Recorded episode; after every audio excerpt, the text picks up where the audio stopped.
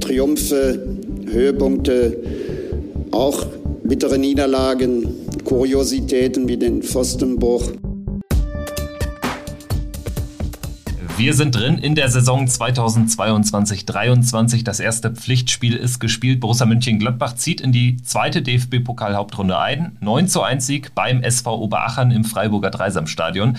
Darüber sprechen wir gleich hier im Pfostenbruch, dem Gladbach-Podcast natürlich aber nicht nur. Wir werden jetzt vor dem ersten Bundesligaspiel nächste Woche Samstag gegen Hoffenheim auch einen Blick auf die aktuelle Kadersituation werfen. Da hat sich ja heute leider auf der Verletztenliste noch was getan. Schauen natürlich auch auf die Gerüchte um unseren ehemaligen Sportdirektor. Soll ja hier eigentlich ausschließlich um Gladbach gehen, aber die Personalie Eberl wollen wir dann doch nochmal äh, streifen, weil es einfach von außerordentlich hohem Interesse auch in der, in der Fanschaft von Borussia Mönchengladbach ist. In diesem Sinne gehen wir rein in die heutige Folge. Ich bin Kevin, hallo in die Runde. Boris, grüße dich, hi. Hi Kevin, ich bin froh, auch endlich wieder dabei zu sein. Hi Fabian. Ja, hi. Ja, ich bin auch, ich melde mich auch mal wieder äh, in der Saison 2022-23 angekommen. Ja, mit dem 9-1 heute, ähm, ja, doch ein lockerer Start, wobei gegen den Fünftligisten, ähm, sind wir mal ehrlich, ähm, es sollte heute auch eigentlich nur um die Höhe gehen, oder? Du hast es noch nicht mal geguckt. Ich glaube, am besten ist, wenn Kevin und ich es einmal kurz zusammenfassen, oder? Fasst ihr es gerne für mich zusammen? Ja, genau. Ich habe das Spiel tatsächlich nicht gesehen. Unglaublich. Und äh, werde mir jetzt erdreisten, mit euch hier darüber zu reden. Nein, ich höre euch gerne zu. Äh, ihr könnt das Spiel gerne analysieren. Ähm, ich denke, heute ist nicht allzu viel passiert, was, was jetzt der großen Analyse bedarf, oder? Das stimmt wohl. Also es war ein Pokalauftritt bei einem Fünftligisten, wie du ihn dir nicht besser ausmalen kannst eigentlich. Du gehst mit dem ersten Angriff in Führung, dann passiert erstmal ein paar Minütchen nichts. Lässt dann vielleicht Oberachern auch mal ganz bisschen schnuppern, zumindest ähm, hat sich das Spiel in der einen oder anderen Szene schon mal in Richtung des äh, Tores von Moritz Nikolas ähm, orientiert. Trotzdem hat es eine gewisse Sicherheit und dann äh, mit dem 2-0 ist die Partie gelaufen, würde ich sagen. Also da war ich dann so sicher, dass heute nichts mehr anbrennen würde. Oder wie ging es dir, Boris? Ja, ganz genau so. Es war also genau das perfekteste Spiel, was jetzt. Tolles Wetter, äh, schöne Stimmung im Stadion, ähm, den Gegner auch relativ früh in seine Grenzen gezogen, damit auch schöne Spielzüge. Das war ja alles wirklich schön Trainingsspielcharakter. Aber die und die Oberachener waren jetzt auch keine Jungs, die jetzt so aufgefallen sind, jetzt dann äh, ne, uns dann irgendwie wenigstens noch irgendwie äh, die Füße zu brechen oder so etwas, sondern die sind ja auch, das war alles sehr, sehr sportlich, das hat echt Spaß gemacht. Und äh, ich fand es dann auch super, dass sie am Ende dann auch noch ihr Tor gemacht haben. Die haben sich gefreut, äh, wie, wie ich erinnere mich daran, wie ich mal in der D-Jugend, da haben wir in, dem, in, der ersten Saison jedes Spiel am Anfang 16-0 oder so verloren und dann haben wir einmal nur 13-1 verloren. Und als wir dieses eine Tor geschossen haben, das haben wir gefeiert, als wenn wir Meister geworden wären. Und genau so haben sich die Jungs da gefeiert im Dreisamstadion vor der eigenen Kurve. Das war ähm, sogar, also hat mir als Gladbach-Fan sogar Spaß gemacht zuzugucken. Heißt aber auch, Borussia Mönchengladbach kann gegen Fünftligisten nicht zu Null spielen, denn äh, 2018 äh, in Bremen gegen den BSC Hastedt hat man auch noch einen äh, Gegentreffer zugelassen, damals zum 1 zu 11 kurz vor Schluss. Also äh, Borussia ist dann auch ein gern gesehener Gast für Fünftligisten, die äh, dann ein Spiel letztendlich ja schon zu einer frühen Zeit im Spiel abschenken mussten. So war es jetzt hier auch. Ähm, man hat zwischendurch das Ganze ja ein bisschen ruhiger angehen lassen, dann aber zehn Minuten lang den Turbo gezündet äh, gegen Ende der ersten Halbzeit.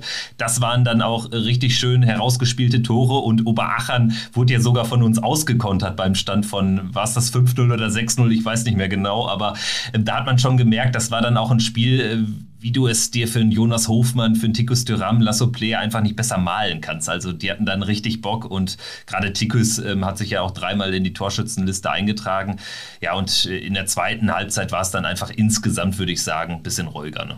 Ja, genau. Also wir hätten ja, glaube ich, sogar in der ersten Halbzeit, um ehrlich zu sein, hätten wir sogar noch ein paar Tore mehr machen können. Ne? Also es war ja wirklich ähm, sehr, sehr entspannt ähm, und schön. Also wie gesagt, es hat ja auch Spaß gemacht. Also es hat auch wirklich, also die, die Jungs, äh, die, die Oberachenern haben äh, schön dagegen gehalten äh, von ihren, äh, mit ihren begrenzten Mitteln sozusagen. Aber es war trotzdem eben halt, wie gesagt, es hat Spaß gemacht. Und wie gesagt, schönes Wetter, schön viele Tore. Die Tore waren schön, schön rausgespielt. Tikus hat Spaß gemacht. Ähm, das war also wirklich eigentlich ein rundum äh, schöner Nachmittag, bis auf eine Sache. Ne, Kevin? Ja, in der Tat. Also ich hätte lieber mit weniger Glanz 2-0 gewonnen und dafür einen fitten Lars Stindl aus dem Spiel gezogen. Aber äh, Lars Stindl musste ja dann ausgewechselt werden Mitte der zweiten Halbzeit.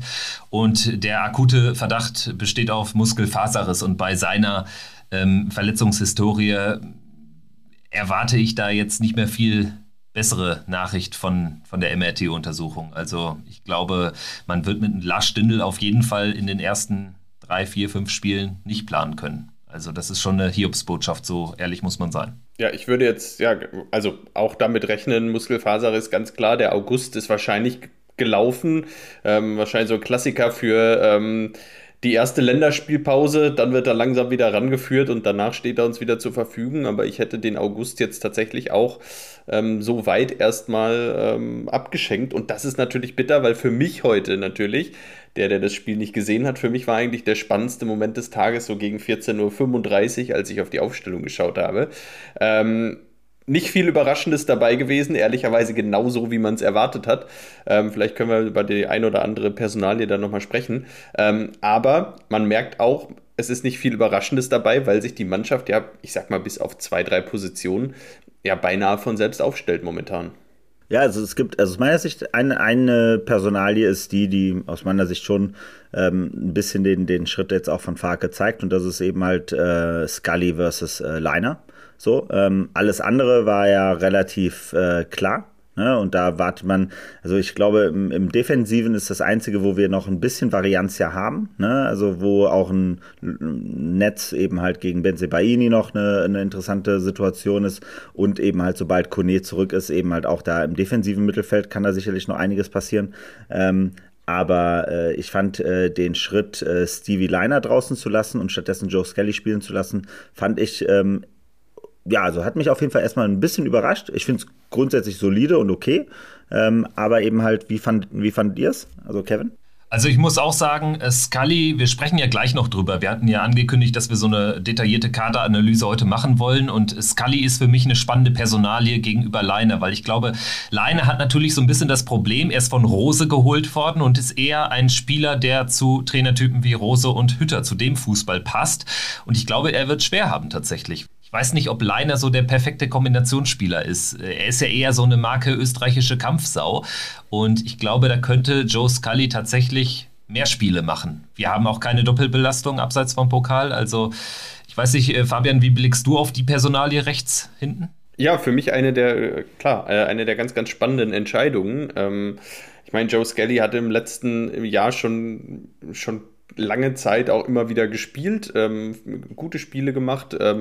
Auch sehr gute Ansätze gezeigt, hat sich auch konstant weiterentwickelt irgendwo und ähm, dementsprechend ähm, ja ähm, sehr sehr interessant. Was das war für mich so das, das eine große und jetzt hatte Boris gerade schon schon angesprochen ähm, die Personalie Kone, äh, die nochmal Schwung ins defensive Mittelfeld reinbringt.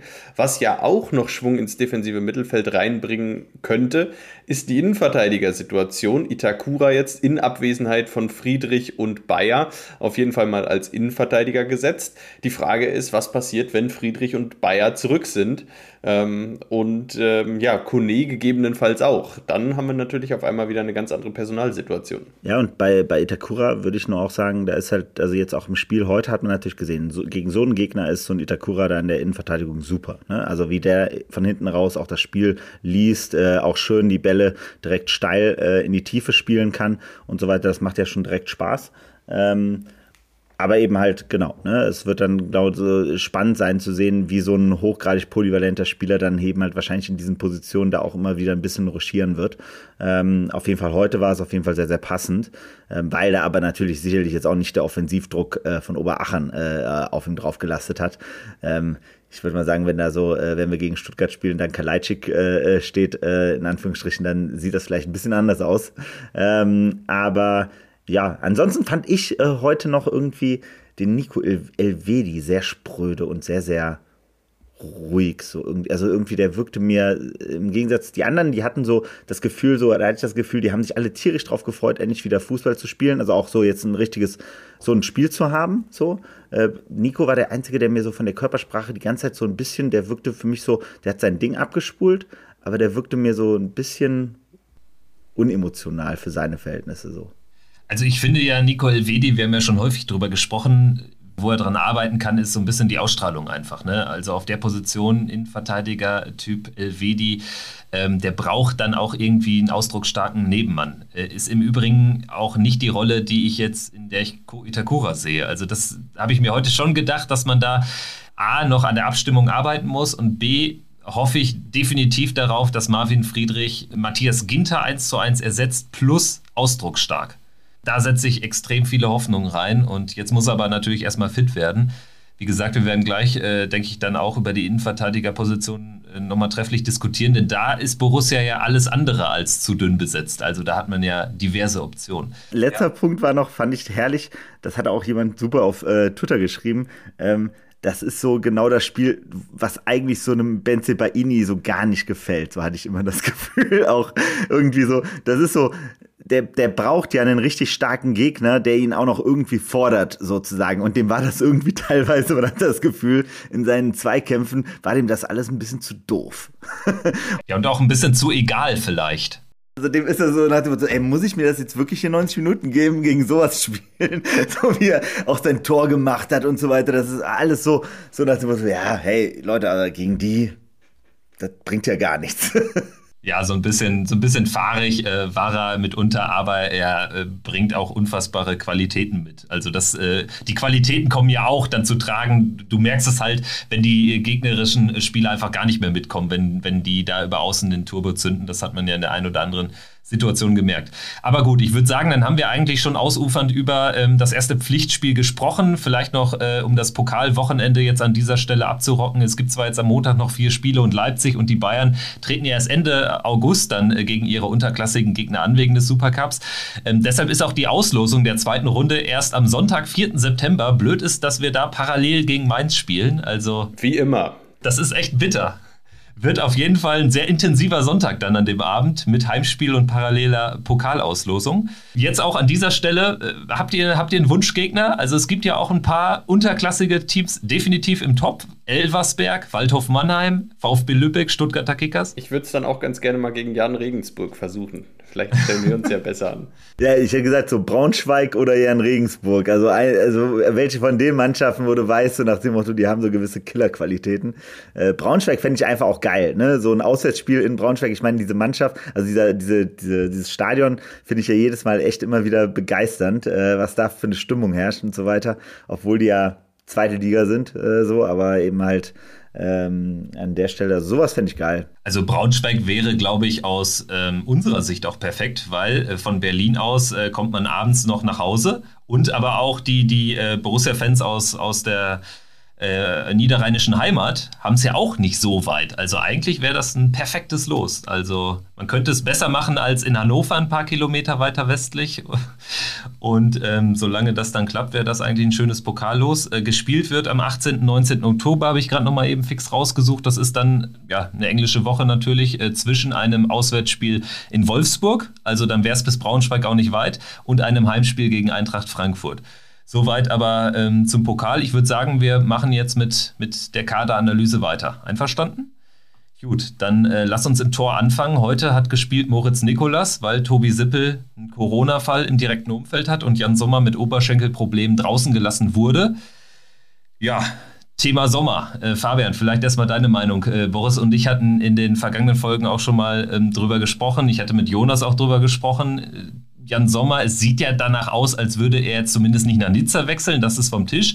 Aber ähm, würdest du dich äh, damit anfreunden, wenn äh, Jan Sommer äh, deutlich bessere Vertragskonditionen erhält und sogar einen Dreijahresvertrag unterschreiben würde, der ja im Raum steht? Ein neuer Dreijahresvertrag, dann wäre Jan Sommer 36. Ähm, hättest du ein gutes Gefühl? Ich würde mich mit allen Konstellationen anfreunden können, die beinhalten, Jan Sommer bleibt bei Borussia im Tor. Ähm, ob das jetzt ein 2, 3, 4 oder 5 Jahresvertrag ist, das ist mir egal.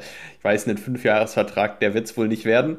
Ähm, nichtsdestotrotz, ich finde, Jan Sommer, der hat uns im letzten Jahr einfach im Alleingang den Klassenerhalt gesichert. Ja, wir waren am Ende der Saison ein paar Meter vom Klassenerhalt weg und von der Abstiegszone. Wir haben durch diesen ganz guten Schlussspurt uns äh, da rausgehalten. Nichtsdestotrotz muss man festhalten, dass Jan Sommer uns bis zu dem Zeitpunkt, als wir irgendwo 30 Punkte hatten, da hat Jan Sommer uns alleine 12, 13 Punkte davon gesichert und das hat uns überhaupt erst ermöglicht, dass wir so ein bisschen Luft zwischen uns und den Abstiegsrängen hatten.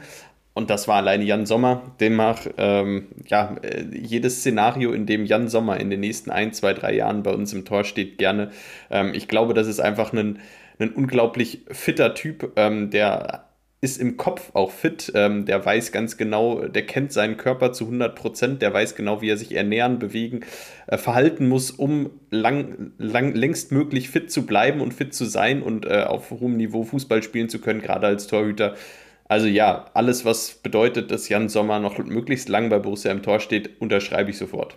Ich würde da auch immer ähm, grundsätzlich mitgehen, dass ich sage, so nach dem Motto, also ähm, wie du es schon sagst, also Alter ist bei mir bei Jan Sommer überhaupt gar kein Faktor, weil er wirkt so professionell und auch so bewusst, dass das bisher einfach, also der wird ja eher besser, so, ne? Ähm, und das ist halt so, ähm, was ich da wirklich, also deswegen mache ich mir bei dem Thema überhaupt gar keine Sorgen.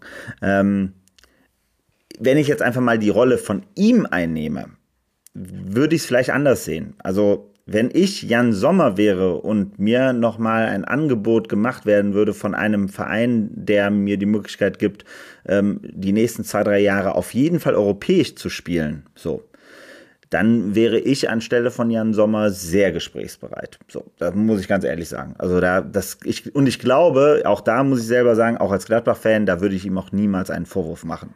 Ähm, wenn er zu irgendeinem Verein geht, wo ich sage, so nach dem Motto, sowas wie Newcastle oder so, ne, wo du halt im Endeffekt äh, zwei, drei Jahre äh, äh in so einer Schrottmannschaft spielst, ähm, die einfach nur so irgendwie zusammengekauft wird dann fände ich es doof, ne? weil dann könne, ich glaube, dann würde er auch das sehr gute Umfeld, was er bei Gladbach extrem schätzt, glaube ich, wo er sich auch enorm eingespielt hat, so mit allem drum und dran, was um ihn herum da passiert. Ähm, da würde er es, glaube ich, nicht aufgeben. Aber wie gesagt, wenn es eine sportliche Herausforderung nochmal geben würde, ich glaube, dann wäre für ihn vielleicht so ein letzter Schritt nochmal einmal äh, zum Ende seiner Karriere sicherlich auch nochmal interessant. Und umso höher wäre ja eine Vertragsverlängerung dann auch anzurechnen, denn wenn du dann an einen 35-jährigen oder 36-jährigen Torwart denkst, also klar gibt es Beispiele, die dann auch bis 40 oder auch darüber hinaus in Klammern Buffon spielen, aber die setzen ja jetzt dann auch nicht mehr zu einem komplett wilden Karriereschritt an. Und ich glaube, ähm, auch bei, bei Gigi Buffon war es ja so, also dieser Paris-Wechsel kam dann einfach ein paar Jährchen zu spät. Also der war dann so ein bisschen random hinten raus. Also von daher, Jan Sommer, ähm, ich wäre auch definitiv dafür, ähm, wäre in meinen Augen weiterhin die perfekte Nummer eins. Dafür ist er einfach zu stark und dafür äh, lebt er auch ja, fast schon wie so ein Asket. Also ich habe schon das Gefühl, dass der auch das Ziel hat, noch richtig lange auf diesem Niveau zu spielen. Äh, spannend wird dann eher äh, die Frage auch, wie es sich bei mit unseren Nachwuchstorhütern verhält. Also Tobi Sippel ist ja immer noch die ganz klare Zwei, stellt keine Ansprüche, ist da, wenn er gebraucht wird. Allerdings ähm, muss man ja schon ein paar Fragezeichen setzen hinter die, die dahinter kommen. Moritz Nikolas, das heutige Spiel kannst du nicht bewerten. Aber ich meine, der ist jetzt auch schon, ich glaube, 24 Jahre. Der braucht eigentlich, eigentlich dringend Spielpraxis. Die Laien, muss man auch so ehrlich sein, liefen bislang alles andere als perfekt. Also die Laie zur Union habe ich überhaupt nicht verstanden. Da als zweiter Torwart, dann hätte er auch bei uns in der zweiten Mannschaft spielen können ja, ich weiß nicht, wie, wie blickt ihr da drauf? Äh, Moritz Nikolas jetzt die drei aktuell. Sollte man überhaupt mit der drei Nikolas in die Saison gehen oder wäre da nicht jetzt eine Laie in die zweite Liga oder so, wo definitiv gespielt wird, viel sinnvoller in dem Alter? Ja, das ist natürlich eine gute Frage. Du hast jetzt natürlich auf der einen Seite, du hast es äh, vor drei Jahren versucht ähm, mit der Laie zu Union. Ähm, da hat er ein Spiel gemacht, glaube ich, für Union am letzten Spieltag, wenn ich mich recht erinnere. Dann hat er dann, dann wurde er in die, dann hat er, wird versucht, ihn in die zweite Liga zu verleihen, zu Osnabrück. Da hat er auch exakt ein Spiel gemacht beim VfL Osnabrück. Letztes Jahr hat man es dann in der dritten Liga versucht, bei Viktoria Köln. Da hat er immerhin gespielt. So, das heißt, er hat ein Jahr Drittliga-Erfahrung hinter sich. Das ist schon mal nicht schlecht. Ähm, nichtsdestotrotz wäre da jetzt natürlich die große Frage: Traut man ihm noch zu? Ähm, langfristig, also wie man es vor drei Jahren, als man ihn zu Union verliehen hat, war ja die Kommunikation ganz klar, Moritz Nikolas soll unsere zukünftige Nummer 1 sein. Da muss man sich, finde ich, jetzt als Borussia die Frage stellen, trauen wir Moritz Nikolas das noch zu? Oder sehen wir eher, dass Moritz Nikolas auf lange Sicht vielleicht hinter Tobi Sippel, der vielleicht noch ein oder zwei Jahre bei Borussia spielt, vielleicht eine gute Nummer zwei für Borussia ist? Das wäre für mich auch ein sinnvoller Weg. Und dann könnte man sagen, dann verleiht man Moritz Nikolas noch mal ein Jahr in die zweite, dritte Liga jetzt, solange Tobi Sippel noch da ist und holt ihn dann zurück als die Nummer zwei für Borussia. Ähm, zunächst vielleicht hinter einem Jan Sommer und dann perspektivisch hinter einem möglicherweise neuen Stammtorhüter. Das wäre aus meiner Sicht ein, ein, ein, Weg, den man so gehen könnte. Ich weiß nicht, also mein, meine Sicht ist da immer so, der, der, die Aussage, glauben wir wirklich, dass Moritz Nikolas die Nummer 1 von Borussia sein kann? Also jetzt mal ganz ehrlich, also auch jetzt seine Testspiele, die er jetzt gemacht hat, äh, so in den letzten Wochen, so, das war ja jetzt nicht so, also ich, der hat ja nirgendwo den Ruf rübergebracht, weder bei seinen Ausleihen noch bei den Testspielen, die er bei Borussia gehabt hat, als wenn er irgendwo ein großes Talent wäre. So, ähm, das ist ein solider Keeper, hundertprozentig, gar keine Frage, aber eben halt, also aus meiner Sicht ist das ein vergebener äh, Kaderplatz. So entweder, also ich würde dann, ich würde immer sagen, man guckt immer aus den wirklichen Jugendmannschaften, den besten, den man da hat, den setzt man auf die drei, so ähm, und und und so ein Moritz Nikolas, also ganz ehrlich, wenn der jetzt, wenn der jetzt sechs, sieben Jahre lang immer nur verliehen wird und bei den Spielen im Endeffekt am Ende auf 30 äh, äh, Profispiele kommt, da, da wird ihn doch keiner einsetzen. So, ne? Also ist gar nicht böse gemeint, so überhaupt nicht, aber eben halt nur aus seiner Sicht äh, ist das, also ich, ich, ich verstehe sowas nicht, ne? muss ich echt sagen, weil, also entweder du, du siehst bei einem Spieler einen Torhüter ein Potenzial wie Marc-André Stegen, aber dann ist der eben halt auch innerhalb von zwei Jahren ist er dann bei den Profis und dann wird er auch wenn er gut ist, auch dann irgendwann auch den, die Nummer eins dann auch weghauen. Ne? Also wer, wer da, ich fand das ein gutes Beispiel waren jetzt die Kölner, wie die da den Horn äh, äh, rausbekommen haben, äh, endlich. Ähm, wo die einfach einen sehr, sehr guten zweiten Torhüter hatten und dann irgendwann gesagt haben, ja, leistungstechnisch ist der einfach eine Stärke, eine Ecke besser und dann wird auch irgendwann diese Transition gemacht. So, aber so, ich weiß es nicht. Also ich würde den immer wegnehmen. Also ich würde den immer sagen, Junge, such dir jetzt einfach was Neues. Ähm, und dann gucken wir einfach, wen man in der U19 bis U21 hat und wer da richtig gut ist. Und dem gibt man halt die, die Chance, immer bei den Profis mitzutrainieren. Und ich meine, er wird ja trotzdem wahrscheinlich noch ein paar Jährchen seine Brötchen mit Fußball verdienen können. Er wird jetzt vielleicht kein Multimillionär und wird kein Bundesliga-Torwart, aber ähm, ja, also dann wird er eben so im Spannungsfeld zweite, dritte Liga pendeln. Für Borussia sehe ich da auch erst recht dann keine Chance, wenn Jan Sommer jetzt nochmal verlängert. Also dann ist das Spiel ja eh gespielt. Und ähm, so ein bisschen erinnert mich die ganze Story auch an einen Frederik Löhe. Den hat ja Hans Meyer damals an einem Spieltag eingesetzt. Danach war er nie wieder ein Thema, war ganz junger Mann, aber ihm wurden ja auch nie die große Karriere nachgesagt. Und äh, ich habe ihn dann irgendwann vor ein paar Jahren im Tor von äh, der TSV Steinbach-Heiger in der vierten Liga, Regionalliga Südwest gesehen. Ja, aber ist doch auch okay. Ne? Nur ähm, wenn du jetzt über Jahre gar nicht spielst, gerade in diesem Alter, das ist ja auch für einen Torwart ein wichtiges Alter. Also mit 24 brauchst du dann auch irgendwann Spielpraxis. Ja, und wer, wer, wer, sich da jetzt gerade das Beispiel mit Janis Blaswitsch anguckt, ne? Also der jetzt gestern, gestern zweite, zweiter Torhüter beim Supercup-Finale, ne?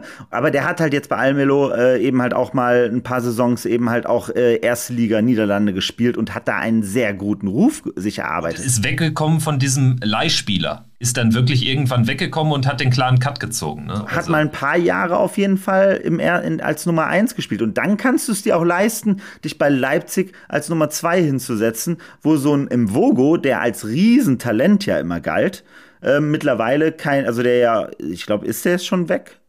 Boah, du fragst mich Sachen. Also er war ja bei PSV, ja, also ich meine, der ist jetzt sogar richtig weg von. Der, der ist richtig weg. Der, saß nur eben halt bei denen ja eben halt auch jahrelang da rum und hat dann auch nur Däumchen gedreht, obwohl das ein Riesentalent war. Und ein Blaswitsch hat das jetzt mal, mal eben schnell äh, ad acta gelegt. Deshalb, also so, so ein Beispiel finde ich dann eben halt schon so, das, das ist genau das, wo man nachgucken sollte. Oder wie wir es eben halt mit einem Tobi Sippel auch gemacht haben. Ein grundsolider Typ, der eben halt gezeigt hat, in der Bundesliga ist er Teuter, in der zweiten Liga auf jeden Fall also perfekt für eine Nummer zwei in, eine, in einem Bundesliga-Verein, wenn er auch noch das richtige Mindset mitbringt. Also Mvogo ist bei Lorient, wollte ich nur kurz einschieben. Ja, ähm, also ich finde es bei Borussia ganz spannend, dass sich auf der Torhüterposition ja jetzt seit Jahren noch eigentlich nichts getan hat, groß. Ähm, sehr, sehr wenig Bewegung. Also das ist ja schon, schon auffällig ähm, wie sehr dieses Torwarte-Duo Sommer-Sippel so eingespielt ist und so klar auch mit dieser Nummer 1 und 2 ist, dass dahinter, ja, Moritz Nikolas, äh, der es vor vier, fünf Jahren schon war, ähm, als Nummer 3 dahinter äh, dann drei Jahre verliehen war, dann äh, Olschowski, Kersken. Also ähm, es gibt diese Spieler dahinter und ich bin ganz gespannt auf die Strategie, die Borussia mit diesen Spielern verfolgt, gerade mit den dreien. Ähm, eigentlich braucht man da auch, ich finde, auch in der Kommunikation an die drei ja irgendwie eine Perspektive. Ähm, du kannst ja nicht allen dreien erzählen, ihr, irgendwann seid ihr Stammtorhüter bei Borussia Mönchengladbach. Das wäre ja, äh, das wäre ja einfach auch gelogen und dementsprechend finde ich, muss man auch allen dreien irgendwie eine Perspektive aufzeigen können.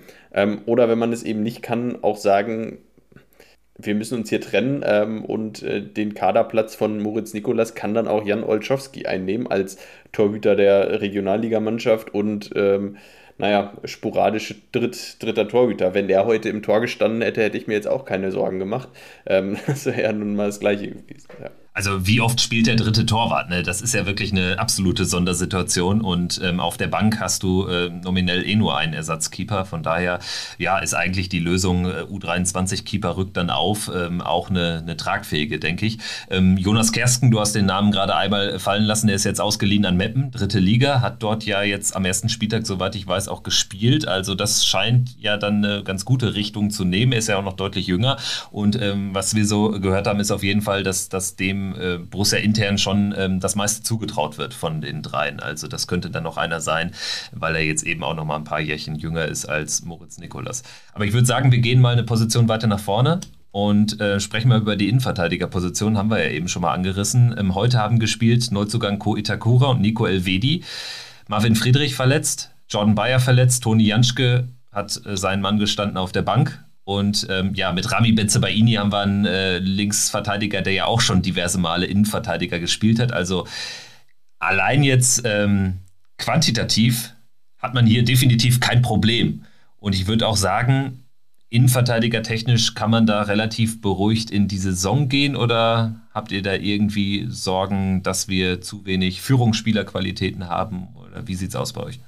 Ja, also ich würde halt schon sagen, also uns muss halt schon bewusst sein, dass ein deutscher Nationalstammspieler uns verlassen hat. So. Also das ist schon, also egal, was wir jetzt über Ginter sagen und so weiter, also es, ich bin jetzt kein absoluter Matthias Ginter-Fan gewesen, aber es ist eben halt schon jemand, der Stammspieler in der deutschen Nationalmannschaft ist. So und ähm, äh, der sicherlich nie der Führungsspieler geworden ist, aber das ist halt allein qualitativ auf jeden Fall sind wir da jetzt einen Schritt schwächer geworden. So, weil ob das jetzt ein äh, Marvin Friedrich ist oder eben halt ein Ko Itakura, würde ich sagen, die sind jetzt nicht auf dem Level von einem Matthias Ginter. So, ähm, spielerisch, fußballtechnisch. So, und ähm, äh, das finde ich schon, muss uns allen bewusst sein in der Bewertung dieses Kaders die ganze Zeit. Es ist alles vollkommen, also ich bin ja, ich stehe ja vollkommen dahinter. Ich finde Marvin Friedrich als Ersatz für Matthias Ginter aus einer Sicht von Borussia Mönchengladbach unter den jetzigen finanziellen Bedingungen und auch unter der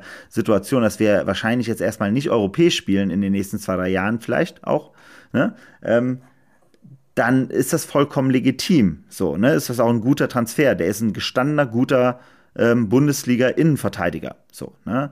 Alles in Ordnung. Ko Itakura ist, ein, ist der beste Zweitligaspieler des letzten Jahres gewesen. So, auch das ein guter Mensch und äh, da, deshalb mache ich mir um die Innenverteidigung grundsätzlich erstmal keine großen Sorgen. Aber es ist nicht so, als wenn wir uns da jetzt verbessert hätten. Das will ich schon noch ganz klar sagen. Ja, hundertprozentig. Ich finde, ja, wir sind natürlich ähm, nach wie vor, was man sagen muss, wir spielen jetzt ja scheinbar momentan äh, mit einer Viererkette. Das ist ein Unterschied. Ähm, wir spielen nicht mehr mit, den, äh, mit drei Innenverteidigern, wie wir es über lange Zeit der letzten Saison getan haben, entsprechend nur noch mit zwei. Und ich finde, das ist der Unterschied, der uns so ein bisschen mehr äh, Breite oder Tiefe darin auf dieser Position verschafft, weil wir einfach nicht mehr so viele Leute haben, die auf dem Platz stehen müssen auf der Position. Äh, und entsprechend ähm, verschafft uns das eine gewisse Tiefe auf der Position, die ich für völlig ausreichend halte. Ähm, gerade wenn da nichts mehr passieren sollte und wenn da nichts mehr passieren sollte, die einzige Person, die da überhaupt gehen könnte, ist ja, wenn dann Nico Elvedi, dass der mal nach, äh, nach sieben Jahren noch sagt, Borussia, das reicht mir jetzt. Ähm, ansonsten mache ich mir um die Innenverteidigung jetzt keine große Sorgen und würde auch sagen, dass wir da jetzt eigentlich ganz okay aufgestellt sind. Und ich würde sagen, der Unterschied von ganz okay zu das ist jetzt richtig gut, ähm, hängt dann vielleicht auch so sehr an der Personale Marvin Friedrich, weil er natürlich jetzt sehr viel verletzt war, noch nicht so richtig reinkommen konnte bei Borussia und er natürlich dann auch der, ich sag mal, in der 1A-Innenverteidigung der Nebenmann ist äh, von ähm, Nico Elvedi und dann brauchst du eben so ein bisschen Leaderqualitäten, die er, glaube ich, schon in sich trägt. Wie gesagt, bei Union auch ein sehr beliebter Spieler gewesen. Und es ist dann aber auch der einzige jetzt der diese Leader-Qualitäten ausfüllen kann. Also Nico Elvedi tut das nicht. Jordan Bayer ist ein ganz junger Spieler immer noch aus dem eigenen Stall. Toni Janschke ist der ideale Ergänzungsspieler, der wichtig ist für die Kabine, der immer dann sein Mann steht, wenn er gebraucht wird. Also es ist in der Theorie, glaube ich, eine ziemlich gute Mischung mit einem ganz jungen Mann, einem ganz alten Mann und dann eben der 1A in Verteidigung, wenn alles normal läuft, Friedrich Elvedi. Und dann hat man natürlich noch Itakura, der zwischen der Sechs und der Innenverteidigerposition hin und her wandelt. Benze Baini kann zur Not einrücken. Also ja, wie Fabian jetzt auch gerade gesagt hat, äh, in der Tiefe jetzt auch äh, insofern besser, weil man eben keine drei Innenverteidiger mehr braucht. Aber gut, ähm, dann lass uns mal auf die Außenverteidigerposition gehen. Äh, links hinten hat jetzt Rami Benzebaini gespielt. Da gibt es aber ja immer wieder Wechselgerüchte. Und Luca Netz stünde natürlich bereit. Er hat jetzt auch diverse Einsätze schon in seiner ersten äh, Zeit gehabt, in der ersten Saison. Ähm, ja, das klingt in der Theorie auch weiterhin gut. Oder gibt es da Einschränkungen? Was wäre, wenn Benzebaini geht? Müsste man dann reagieren oder könnte Hannes Wolf die Rolle als Backup ausfüllen? Aus meiner Sicht, äh, das, das Hannes Wolf-Ding äh, ist ja im Endeffekt einfach mal ein Versuch, glaube ich, um zu gucken, ob es da vielleicht einen Weg gehen, geben könnte, mit dem man ihn spielfähig für Borussia bekommt. Ne? Auch in dem System von Farke, glaube ich, könnte das links hinten grundsätzlich in Ordnung sein. Ne? Das ist halt eher dieser äh, Ajax Amsterdam-Stil von früher gewesen, wo eben halt diese kleinen, wendigen äh, Leute auf den Außenverteidigerpositionen waren, ähm, die äh, einfach sehr, sehr passsicher sind und einfach sehr gut im Spielaufbau eben halt mittragen können. Ähm, und das wäre natürlich etwas, was, was er theoretisch machen könnte, aber grundsätzlich ist das aus meiner Sicht aktuell, und jetzt ist er ja auch wieder verletzt, ähm, aber das hat jetzt es nicht geschafft, mehr als ein Experiment zu sein. So. Ne? Und äh, unter den Voraussetzungen ähm, glaube ich schon, das sollte äh, Rami Benzebaini den Verein doch noch verlassen, was aus meiner Sicht eben halt schon ein mögliches Szenario ist. Ich glaube halt, Benzebaini ist für mich ein, ein Söldner. So, ich liebe den Jungen, muss ich echt sagen. Ich finde den großartig. Der macht mir tierischen Spaß, mit dem Fußballspielen zu sehen. So, aber er ist halt ein Hardcore-Söldner, so vom, vom Typ her. So, und ähm, wenn der ein gutes Angebot bekommen würde, dann ist der weg. Das, also, und wenn der europäisch spielen kann, ist der hundertprozentig weg. Da gibt es, glaube ich, überhaupt gar keine Diskussion. So. Ähm, und ich würde behaupten, dann müssten wir schon noch reagieren. Ich glaube nicht, dass wir mit äh, Luca Netz ähm, und einem äh, Experiment äh, Hannes Wolf auf der Linksverteidigerposition äh, spielen wollen, weil jetzt auch von den Innenverteidigern links, naja, also Joe Scully hat ab und zu da gespielt. Ich, ich wollte es gerade sagen. Joe Skelly ist wahrscheinlich ähm, und ist, ich, ich vermute, dass man so ein bisschen bei Borussia auch beide Außenverteidigerpositionen zusammenpacken muss und zusammen sehen muss, dank, dank Joe Skelly eben, ähm, der es dir auch ermöglichen würde. Ich sag mal, die 1B-Variante, wenn Luca Netz dann verletzt wäre, wäre mit Sicherheit Leiner rechts, Skelly links. Das heißt, die, die, die, der Ersatz, der unmittelbare Ersatz für ähm, einen Luca Netz, der verletzt ausfällt, wäre mit Sicherheit dann könnte nicht Hannes Wolf heißen, sondern eben Skelly Liner, so also dass Liner quasi die Nummer 3 wäre auf den Außenverteidigerpositionen. Und dann hättest du mit Wolf noch jemanden, den du nachschieben könntest. Und auf der anderen Seite, naja, immerhin hättest du mit Janschke und Bayer zwei, die zumindest in der ganz großen Not äh, rechts hinten spielen könnten. Bei rechts hätte ich mir jetzt auch überhaupt keine Gedanken gemacht. Da ist halt natürlich genau wegen, und auch sogar eine LW, die hat äh, damals doch auch rechter Verteidiger gespielt. Also ich glaube, das können, das, da, da mache ich mir überhaupt keine Sorgen um die rechte Sache. Bei Scully muss ich, muss ich nur immer sagen, meine Empfindung war, ja, das hat er Anfang letzter Saison ja spielen müssen. So, das war aber auch diese Hardcore-Notsituation, wo Hütter de facto ja darauf angewiesen war, aus diesem kleinen Stamm an Leuten, mit dem er die Vorbereitung nur machen konnte, ähm, heraus hat er ja ein paar Leute einfach spielen lassen, Hardcore. Ähm, und meine Empfindung war immer, Joe Scully war dabei der härteste Kompromiss, weil er einfach keinen linken Fuß hat. Ähm, und deswegen im Spiel, sobald man gegen einen halbwegs guten Bundesligisten gespielt hat, ähm, einfach zu einfach ausrechenbar war und dann auch echt defizitär für uns war im Spiel. Ne? Also da waren dann schon, da hat man gemerkt, es haben uns da dann wirklich einige dann ganz schön schwindelig gespielt an der Stelle. So und deshalb sage ich halt immer so, klar könnte er es, aber ich finde, also mein Gefühl ist auf der Linksverteidigerposition haben wir da hätten hätten wir im Falle dessen auf jeden Fall das größte äh, Risiko gerade, weil auch ein Luca Netz noch super jung ist, Joe Skelly ist noch super jung. Ähm, und ein Hannes Wolf ist ein Experiment. Also das ist schon in der Konstellation her dann für die, wenn man sich den gesamten Defensivkader anguckt, schon die bei weitem wahrscheinlich äh, äh, kritischste äh, Säule, oder Kevin? Ja, definitiv. Also defensiv ist das die einzige Baustelle, die wir äh, ähm, dann hätten. Also ähm, selbst wenn in der Innenverteidigung etwas passieren würde, also da ist ja schon viel passiert. Es sind einfach gerade sehr viele Spieler nicht spielfähig, weil sie verletzt sind. Aber links hinten sieht es eben ein bisschen anders aus. Bei Rami Benzebaini ist es ja schon, wie du, Boris, eben auch erwähnt hast, schon nicht unrealistisch, dass da was passiert. Also Benzebaini ist schon gewillt zu gehen. Was man so hört, sind aber vor allen Dingen horrende Gehaltsforderungen, die er da ähm, an den Tag legt, weshalb es dann jetzt noch nicht klappt. Aber da kann sich ja dann eben viel bewegen. Dann ist halt die Frage, hast du schon einen in der Hinterhand gegen Ende der Transferperiode, den du dann quasi nur noch anrufen brauchst und vielleicht legst du nochmal 10.000 da drauf oder so und dann kommt er oder es passiert eben nichts. Ich wäre dann zumindest so weit zu sagen, die Position würde sich nicht für einen Schnellschuss auf den Transfermarkt eignen. Also Linksverteidiger. Ich meine, Linksverteidiger sind immer, das sieht, sieht man ja jetzt auch. Deshalb, also die größte Wahrscheinlichkeit ist halt eben halt, dass Benze Baini jetzt irgendwo ein Dominostein wird. Ne? Weil Linksverteidigerposition gibt es ja so ein paar offene ähm, äh, Themen in, in, bei den großen europäischen Vereinen. Das heißt, da wechseln wahrscheinlich dann besondere Leute erstmal hin, die lassen aber wiederum ein Loch irgendwo aufkommen und dann ist ein Benzi bei Ihnen natürlich interessant. Warum äh, ist, hat er so horrende Gehaltsforderungen? Den haben wir ja damals auch nur auf den letzten Meter noch ver verpflichtet, weil der Saar oder wer das war, ich weiß nicht mehr, wer, wer damals der Spieler war, ich meine Malang Saar, ja. Malang Saar, genau, ähm, kurzfristig doch nicht gekommen ist und mit dem war eigentlich schon alles klar und dann haben wir sehr kurzfristig den Benzi Baini geholt und den haben wir ja zu einer Phase geholt, wo wir ja schon noch sehr gute Gehälter gezahlt haben. Das heißt, ich glaube, der ist auch bei uns, bei Borussia, hat er ein sehr gutes Gehalt. So, und der sagt sich halt, das ist der letzte große Vertrag. Das ist jetzt der, der, nicht der letzte, sondern es ist der entscheidende Vertrag seiner Karriere wahrscheinlich. Wenn er den jetzt macht, dann muss der auf jeden Fall deutlich über dem sein, den er bei Borussia hat. Und er möchte am liebsten natürlich einen Verein haben, der ihn auch noch europäisch spielen lässt. Deswegen wäre für ihn ja am liebsten die Situation gewesen, dass er mit Marco Rose zu Bus bei Borussia Dortmund untergekommen wäre.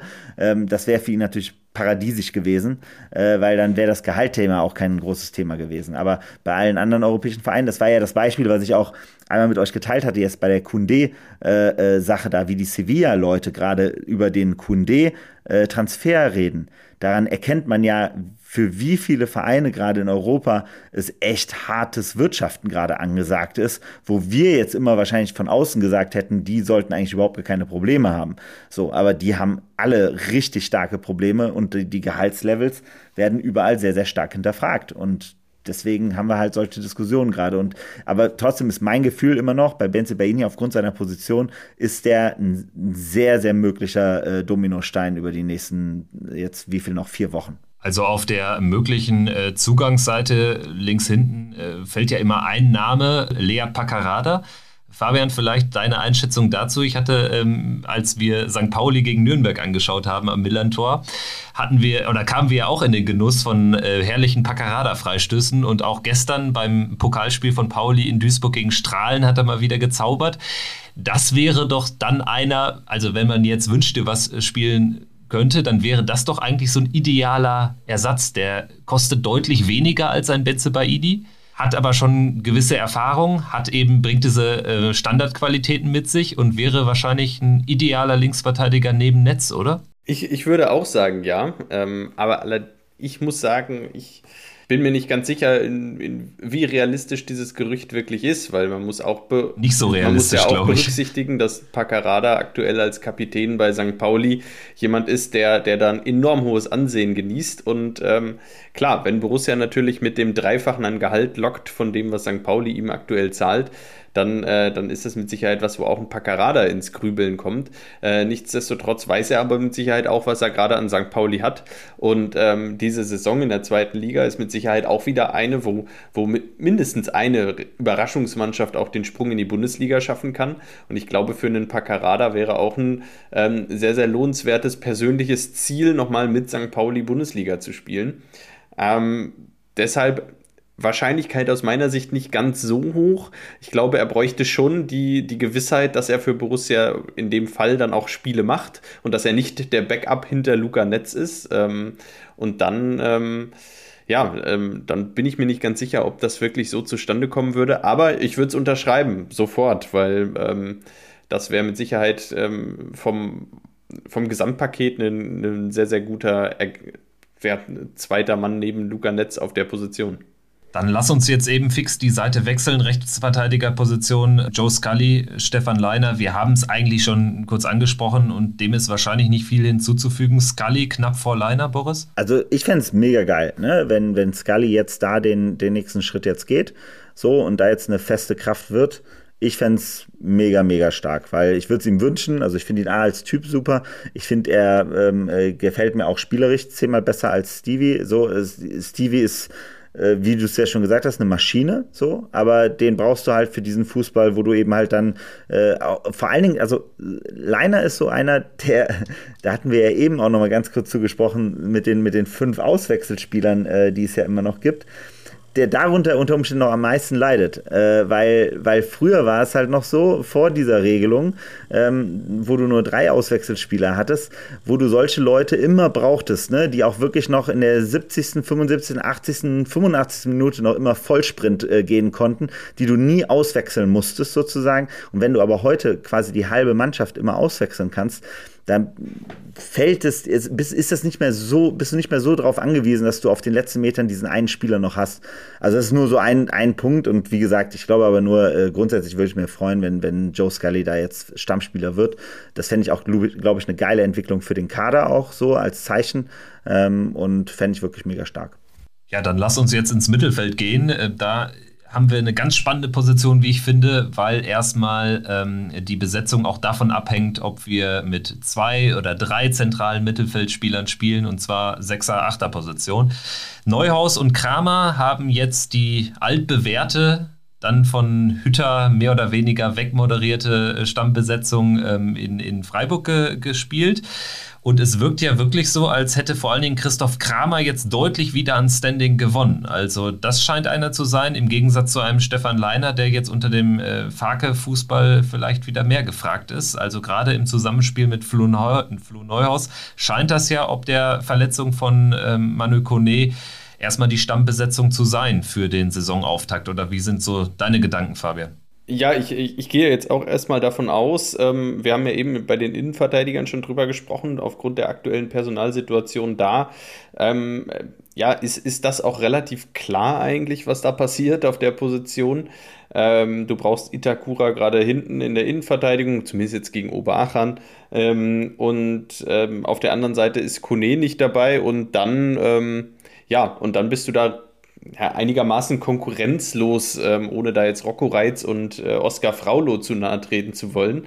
Ähm, aber das ist schon die naheliegende Wahl, dass du dann mit Christoph Kramer und Flo Neuhaus äh, in das Spiel gehst. Ähm, für mich wird es interessant, wenn tatsächlich ähm, ja, äh, Friedrich, Bayer und Kone wieder da sind.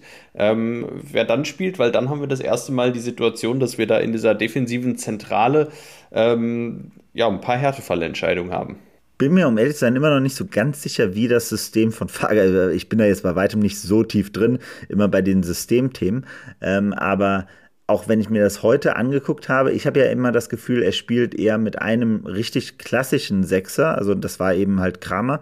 Und dann so ein Neuhaus und auch ein Hofmann sind ja äh, oder waren. Ja, Stindel, Neuhaus, Hofmann, ne? Äh, genau, die, die, die rotieren ja dann so irgendwie. Neuhaus ist noch ein bisschen weiter zurückgezogen, aber, aber auch relativ eher wie so ein Achter äh, gefühlt so äh, vom, vom Spielerischen her ich glaube halt einfach, also was dem Farke natürlich einfach Spaß macht, ist natürlich, dass er einfach weiß, dass wenn dieses, dieses Viereck, diese Raute sozusagen, äh, oder und dann kann man sogar noch Player mit reinnehmen, das ist dann einfach, da hatten wir ja auch schon mal drüber gesprochen, das ist dann ein geiler Fußball, ne? Weil die können gut miteinander zocken.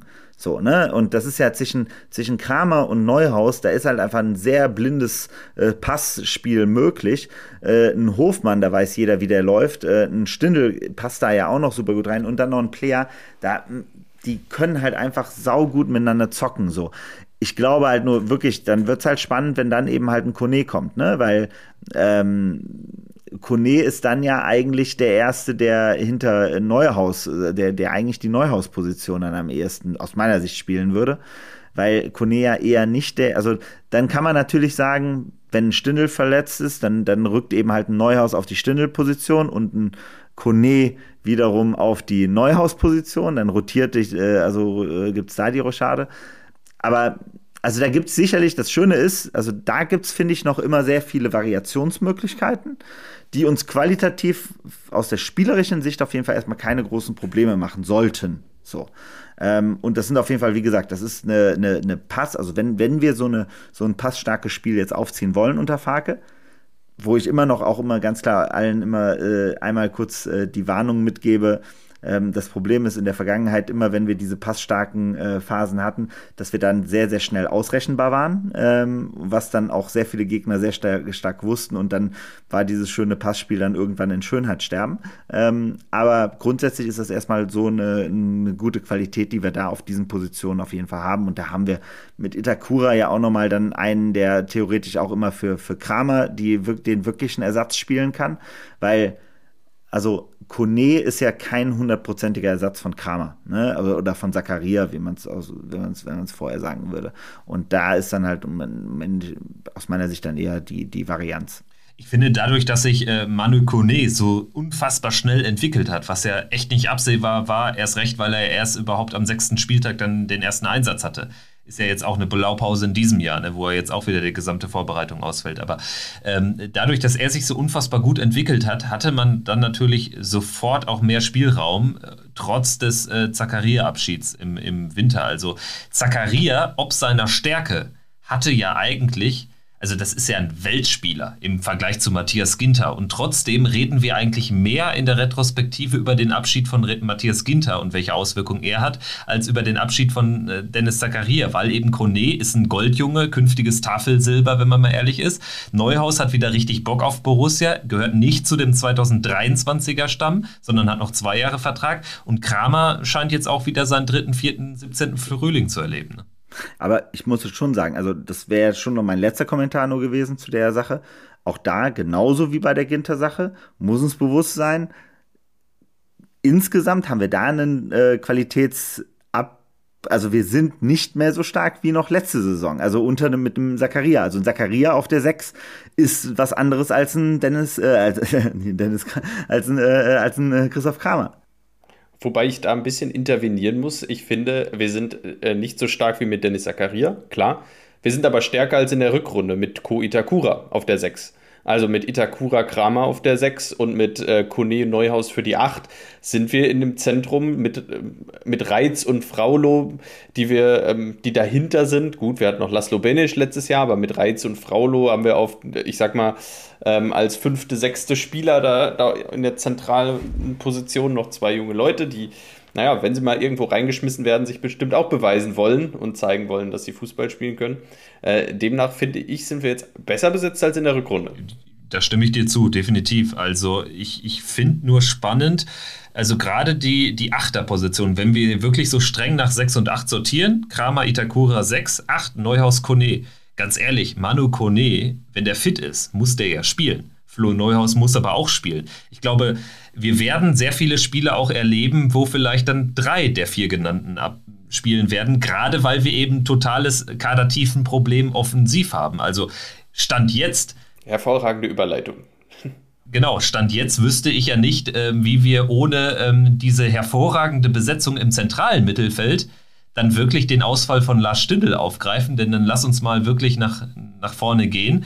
Und wenn wir jetzt mal vielleicht singular erstmal so diese zentrale Offensivposition hinter der Sturmspitze betrachten, da hat Lars Stindl trotz seines mittlerweile schon höheren Alters ja eine absolute Schlüsselrolle in dieser Saison, weil Brell Embolo als zusätzliche Alternative für diese Rolle hinter der, der vordersten Spitze nicht mehr in Frage kommt. So, und jetzt ist nun äh, Lars Stindl verletzt. Wie fängt man das auf? Also Torben Müsel auch wenn Adi Hütter ihn als den künftigen Lars Stindl da schon mal auf irgendein Podest gehoben hat, hat in meinen Augen, so ehrlich muss man sagen, kein Bundesliga-Niveau und Conor Noss hat noch längst nicht die Erfahrung und auch das ist eine Wette auf die Zukunft.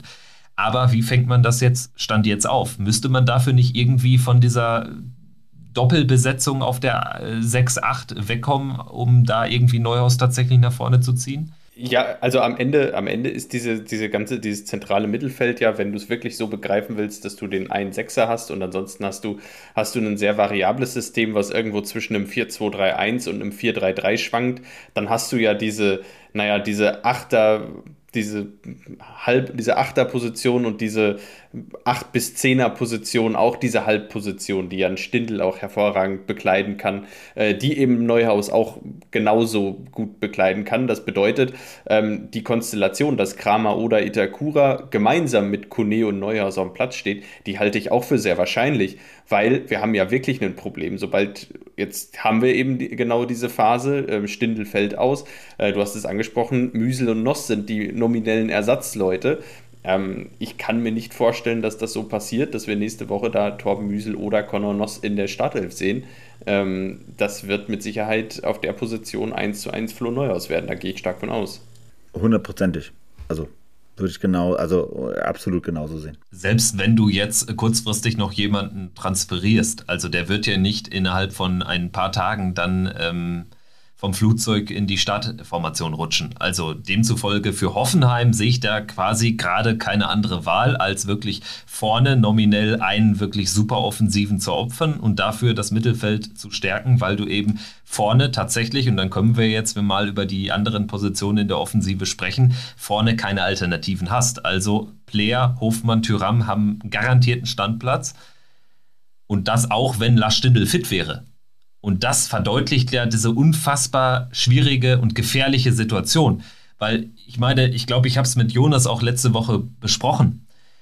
Aus diesem Viererstamm hast du ja auch Spieler, die alle eine gewisse Verletzungshistorie haben. Also ich würde mal die Anzahl der Spiele auf vielleicht weniger als 50 Prozent beziffern, in der dieses Quartett komplett spielt.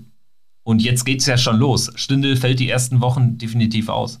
Ja, und wir, wir wissen ja einfach, also, ne, also, ähm, Alassane Player ist äh, wahrscheinlich der beste Stürmer, den wir äh, in der Mannschaft haben, so, je nachdem, wie man sieht. Ähm, aber würde ich grundsätzlich immer sagen.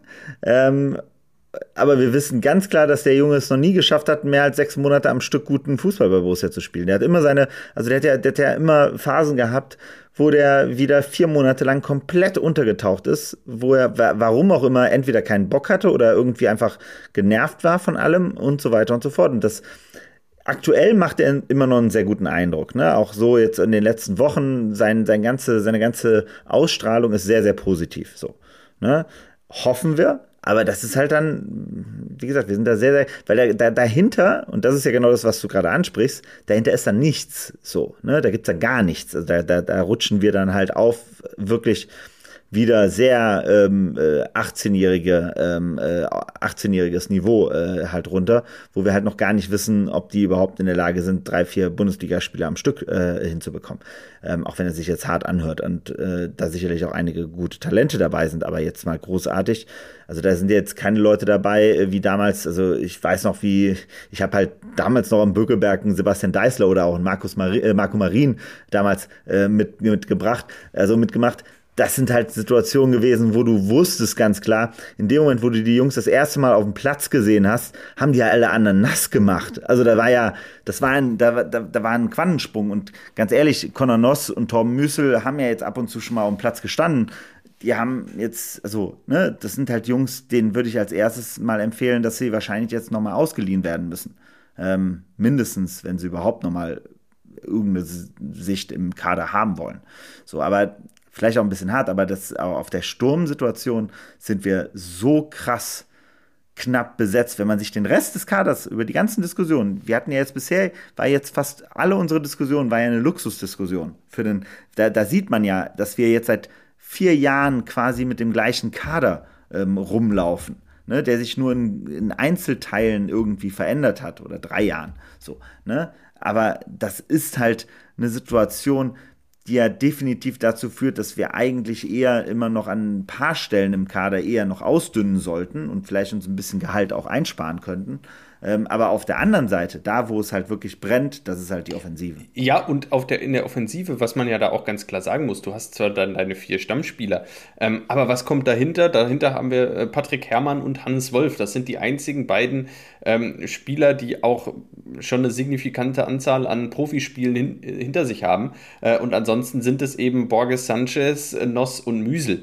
Das sind dann die Leute. Und in der Offensive ist es ja nun mal nicht so, dass du permanent deine vier Spieler äh, spielen lässt äh, über 90 Minuten, sondern gerade da ist es ja wichtig, dass du auch während eines Spiels nochmal nachlegen kannst, nochmal eine, eine zusätzliche, ähm, nochmal was ganz anderes reinbringen kannst, den Gegner nochmal überraschen kannst, wenn du merkst, du kommst hier so nicht weiter gerade, du hängst vielleicht ein bisschen fest, der Gegner kennt dich, der Gegner hat dich durchschaut dann ist es doch enorm wichtig, dass du nochmal eine ganz andere Facette ins Spiel bringst. Und diese andere Facette, die sehe ich mit Patrick Herrmann und Hannes Wolf momentan äh, bei uns nicht auf der Bank.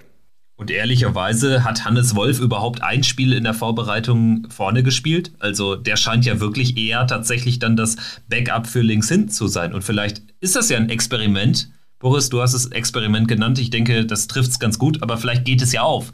Nur dann äh, hast du ja vorne wieder nichts gewonnen. Also tatsächlich musst du ja dann wirklich darauf hoffen, dass Ivandro Borges Sanchez so ein bisschen diese Marco Marin-Qualitäten, Sebastian Deister-Qualitäten mitbringt. Ich habe bei ihm auch so das beste Gefühl, weil er natürlich für sein Alter, er ist gerade mal 18 geworden, er hat ist A-Nationalspieler, hat schon gegen Ronaldo gezockt da in der WM-Quali mit Luxemburg und so. Also das kann ja vielleicht was werden, aber das bringt dir ja jetzt nichts. Du brauchst ja alleine schon ähm, was die Quantität betrifft, brauchst du schon Leute, weil tatsächlich, also ich weiß nicht, wie wir die fünf Wechsel in einem ernsthaften Pflichtspiel ausschöpfen sollen. Du wechselst ja jetzt nicht die Innenverteidiger aus. Und wenn man sich da dann auch wieder mal jetzt auch nochmal ein bisschen den Vergleich mit unserem Wettbewerb anguckt, ne? wenn man sich da auch unsere tollen Freunde aus Köln anguckt oder eben halt die Frankfurter oder eben halt Union Berlin äh, oder auch den SC Freiburg. So, diese ganzen Mannschaften, was die offensiv dann noch für Leute rumlaufen haben, die, also ich, am schlimmsten finde ich das wirklich immer bei Union Berlin, wo ich immer das Gefühl habe, die haben sieben, acht Stürmer einfach im Kader, diese auch spielen lassen können, die dann auch Tore schießen auf den letzten zehn Minuten. Die haben immer einen Stürmer, den ich nur teilweise zum größten Teil noch nie gehört habe, die in den letzten zehn Minuten einwechseln und die treffen aus Tor. Ne, so Behrens und so ganz so Leute, wie gesagt, die habe ich vorher noch nie gehört. Ne? Ähm, aber die, die holen solche Leute immer raus. So, und da haben wir ja wirklich gar nichts. So, so wirklich gar nichts. Und, und wie gesagt, ne, also äh, Jonas Hofmann, wann haben wir eine Situation gehabt, wo der mal ein Jahr lang alle Spiele gemacht hat? Ne? Tyram, wann haben wir mal eine Situation gehabt, wo der mal mehr als 15 Spiele am Stück gespielt hat? Zumal bei Jonas Hofmann kommt noch entscheidend hinzu die Nationalmannschaft. Das heißt, der ist auch nochmal maximal gefordert im Vergleich zu den anderen. Also da sind kleinere Blessuren, Muskelverletzungen, die sind vorprogrammiert. Und dementsprechend muss da was passieren.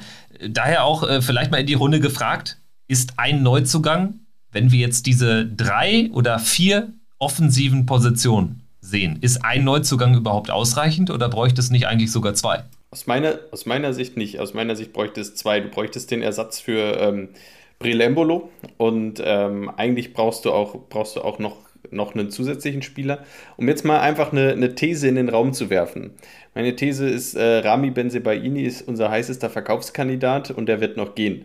Äh, Daniel Farke schaut auf den Kader und sieht genauso wie wir, die größte Baustelle ist aber nicht die Linksverteidigerposition, sondern die Offensive. Stellt deshalb ganz bewusst Hannes Wolf auch nach links hinten, um allen Verantwortlichen zu signalisieren, keine Panik auf der, auf der Position, da kommen wir klar. Vorne müssen wir was tun. Und das würde für mich bedeuten, wir verkaufen Rami Benzibaini noch für 15 Millionen und nach den Embolo-Millionen, wo es ja schon hieß, da wird viel auch in ähm, nicht reinvestiert, sondern auch in den Verein gesteckt. Ich sag mal, wenn wir für Benzibaini 10, 15 Millionen bekommen sollten, dann ähm, kann es mit Sicherheit sein, dass wir noch zwei Offensivspieler in der Preiskategorie 5 Millionen holen äh, und holen können. Und ähm, ich glaube, das ist die Situation, wo kann ich mir vorstellen, wo Farke darauf hinarbeitet und sagt, ja, okay, Hannes Wolf, der kann links hinten spielen, es brennt aber viel stärker ähm, hinten bei uns, äh, vorne bei uns. Wir brauchen Offensivspieler. Ja, und es gibt doch jetzt hier diesen einen äh, Kollegen da von Ost. Osijek, genau. Osijek. Beljo, so ein richtiger Sturmtank, der aber auch ein bisschen was am Ball kann, offensichtlich. Kein Kopfballstürmer. Ja, ja, 1,95, ähm, noch sehr jung, ähm, jetzt auch schönes Price Tag, also auch da, das würde ja eigentlich alles grundsätzlich passen. Das wäre schon mal super, so, so einen zu haben. Ähm, aber wie gesagt, ich wäre auch hundertprozentig der Meinung, wir müssen dann mindestens noch eine Person haben. Also ich fände es grundsätzlich in Ordnung, wenn da einfach jetzt über die nächsten ein, zwei Transferfenster einfach ein paar Offensivleute gekauft werden. So, da kann ja auch mal einer dabei sein, der halt nichts wird. So, das ist ja auch vollkommen in Ordnung, kann jedem passieren. Das passiert bei Union Berlin, wie gesagt, die kaufen jede Saison 20 Leute ähm, und davon hast du aber zehn Stück, die auf jeden Fall gut sind. So, ne? Ähm, aber das ist ja trotzdem in Ordnung. So, und bei, bei uns habe ich das Gefühl, also wir laufen dann da plötzlich immer wieder, der erste Einwechselspieler, den wir haben, ist Patrick Herrmann. So, und ganz ehrlich, das ist jetzt seit, seit fünf, sechs Jahren der Fall. Und das ist halt gefährlich, also es ist wirklich gefährlich, ähm, weil, weil, weil Patrick Herrmann, ähm, ich, der, der Typ ist super für die Mannschaft und alles ist cool. Genauso wie so ein Ibo Traoré oder eben halt ein Janschke und so weiter und so fort. Das sind ganz wichtige Spieler so für den Verein. So, aber auf die darfst du sportlich äh, sind die nicht mehr ausschlaggebend. So, und da musst du entsprechend aufgestellt sein, dass die halt wirklich nur noch äh, äh für die letzten fünf Minuten eingewechselt werden, wenn das Spiel schon 3-1 steht. Also, wenn, wenn Patrick Herrmann keine Gelbsperre kassiert und sich nicht verletzt, macht er 34 Spiele in der jetzigen Situation. Und das sagt eigentlich alles weil er ist wirklich die einzige Option, die du offensiv derzeit bringen kannst. Deswegen muss da quantitativ ähm, was passieren und ein Stürmer reicht wahrscheinlich nicht. Du bräuchtest wahrscheinlich, ja, wenn wir jetzt mal von dem Bellio ausgehen, das ist ja auf einem Gerüchtelevel, auf einem Gesprächslevel ganz was anderes als jetzt Paccarada, was wir jetzt einfach mal so reingeschmissen haben und was vielleicht auch ein bisschen Wunschdenken ist. Aber da scheint ja laut, laut der Kollegen von Sport 1 oder Sky waren es, ähm, scheint es ja auch Gespräche zu geben. So, und wenn du dann noch was tust, wirklich auf den Flügeln, dass du da noch irgendwie einen hast, der vielleicht idealerweise auf beiden Seiten spielen kann, dann hättest du schon viel gewonnen. Weil gerade diese Spieler, Traoré, Fabian Johnson, die fehlen uns unglaublich. Die für die Kaderbreite so tief waren, die haben dann nicht ihre 30 Spiele plus X gemacht, sondern eben 15 Spiele plus X, aber die fehlen uns unglaublich. Und ähm, deswegen sind das eigentlich wirklich die, die größten Baustellen. Also wenn zwei Spieler kommen, dann beide für vorne in meinen Augen. Aber das heißt, wir gehen jetzt aktuell mit der Grundthese rein, dass ein Tyram und ein Player bleiben. Aus meiner Sicht, genau, aus meiner Sicht ist das auch noch nicht, ist das auch noch nicht gesagt. Gerade bei Player. Ich sehe Benzebaini als ersten Verkaufskandidaten. Das soll aber nicht bedeuten, dass es, dass es das danach war. Also ich sehe schon durchaus das Potenzial, dass uns noch zwei bis maximal drei, glaube ich. Also äh, das Maximum ist, glaube ich, dass Tyram, Player und Benzebaini gehen.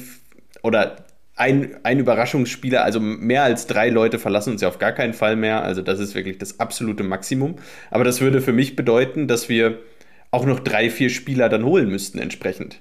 Und das ist auch genau die Situation, wo wir im Mai mal drüber gesprochen haben, dass das jetzt ein sehr, sehr spannender Saisonstart wird und dass wir jetzt mittlerweile in diese Pflichtspielsaison gehen und eigentlich noch gar keinen Schimmer haben, wie nach Schließung des Transferfensters so 100% unser Kader eigentlich aussieht. aber jetzt mal, aber jetzt da, ne, also nur, nur, nur so mein erster Eindruck, und das, das macht mir dann halt immer ein bisschen Sorgen. Äh, ich weiß, das wird in der Gladbach-Bubble nicht so gern gesehen, aber da finde ich halt irgendwie wirken wir jetzt nicht so, als wenn wir, wenn der eine Stein fällt, sofort den anderen Stein äh, hochziehen, sozusagen, ne? Sondern es wirkt so, als wenn wir da wirklich noch von Zug zu Zug denken. Ähm, und erst wenn der eine Zug äh, äh, gezogen wurde, dann mit dem nächsten Zug anfangen. Und das ist halt in so einem Transferfenster wirklich sehr, sehr gefährlich, weil wir da einfach Zeit verlieren. Also weil, ähm, wenn das jetzt wirklich so, also wir haben jetzt wirklich, ne, jetzt aus der Dramatik dieser Diskussion, die wir jetzt ja gerade ja schon haben, ne, um diesen Kader herum, ähm, da, da, da, ist ja schon so ein Ko Itakura-Transfer eigentlich echt schon fragse also fragwürdig gewesen, weil, weil, weil de facto die, die Brisanz doch eigentlich ganz klar ist, wo die eigentlich in diesem Kader liegt, oder? Oder, war, oder, oder, oder gehen wir mit der These rein, dass nicht bewusst war, dass es sein könnte, dass uns ein Breel Embolo verlässt?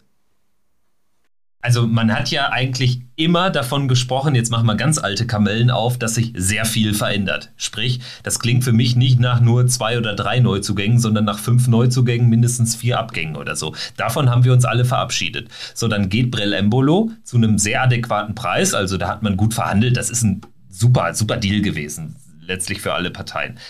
Dass man da jetzt nicht mit einem 10 Millionen Transfer das Ganze drei Tage später kontert, ist klar. Dass es aber jetzt so lange dauert, dass wir da jetzt überhaupt dann erstmal eine Woche warten mussten, bis überhaupt wieder ein stichhaltiges Gerücht kam in Person von Bellio, das gibt mir so ein bisschen zu bedenken. Und da läuft man jetzt natürlich auch in den letzten Transfermonat rein. Und wenn dann tatsächlich vorne noch was passieren sollte auf der Abgangsseite, dann bin ich gespannt, wie man sich entscheidet. Ob man dann da wirklich nur noch mit dem Finger schnippen muss, das wage ich zu bezweifeln. Und Stand jetzt haben wir fünf Spieler für vorne, für vier Positionen nach dem System von heute.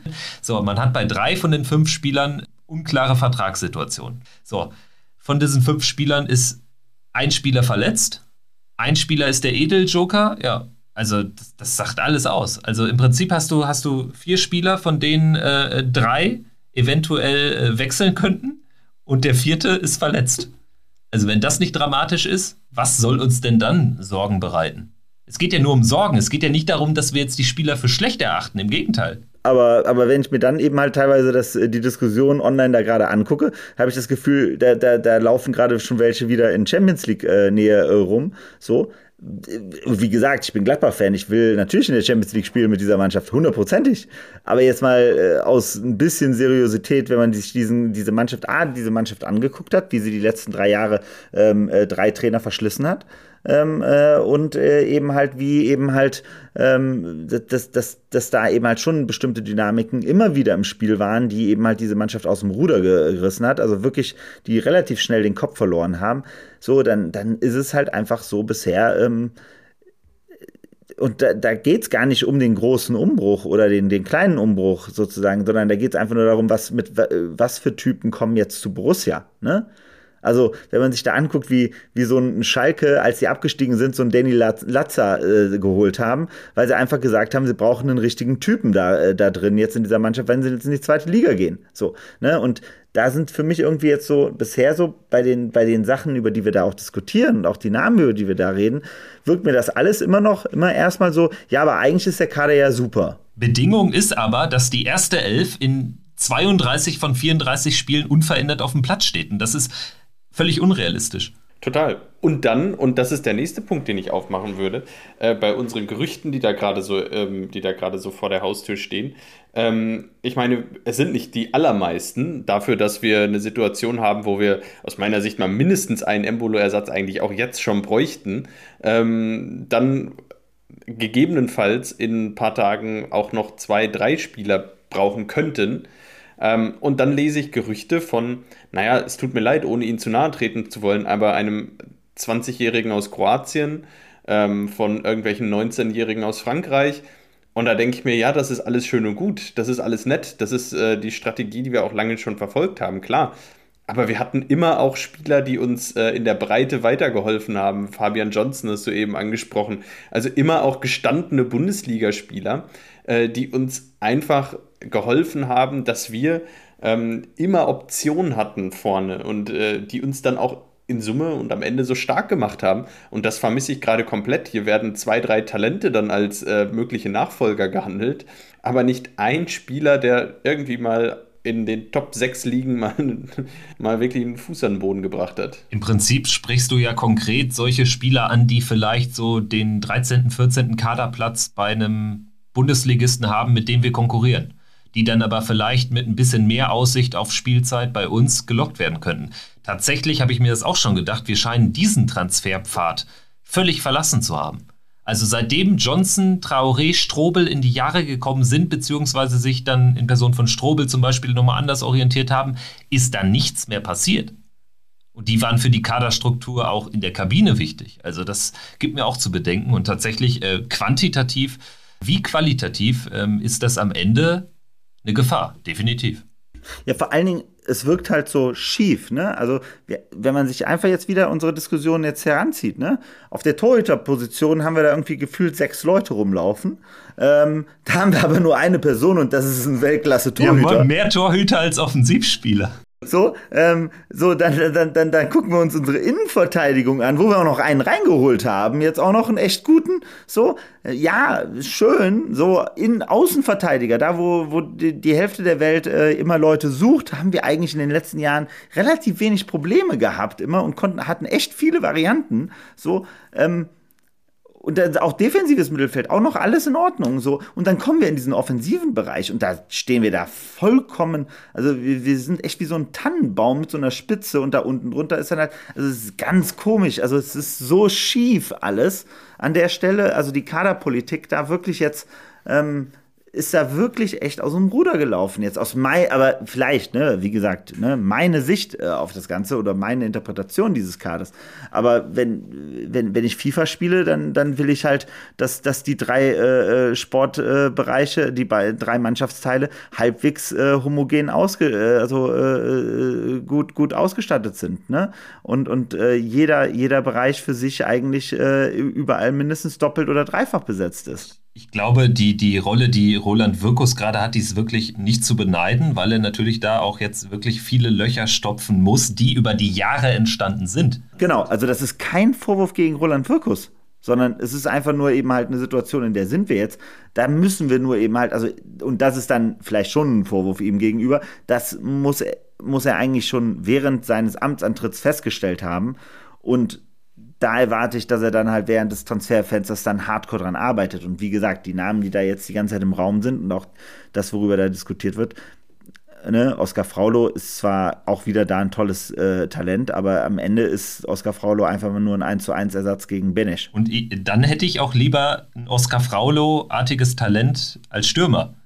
Kann man ja auch mal so sagen. Ne? Also das wäre jetzt, hätten wir jetzt einen Oskar Fraulo vorne drin, wirklich ein, so ein Strafraumstürmer Oskar Fraulo, der hätte die Chance seines Lebens auf Spielzeit. Aber wir haben nicht mal diesen Stürmertyp.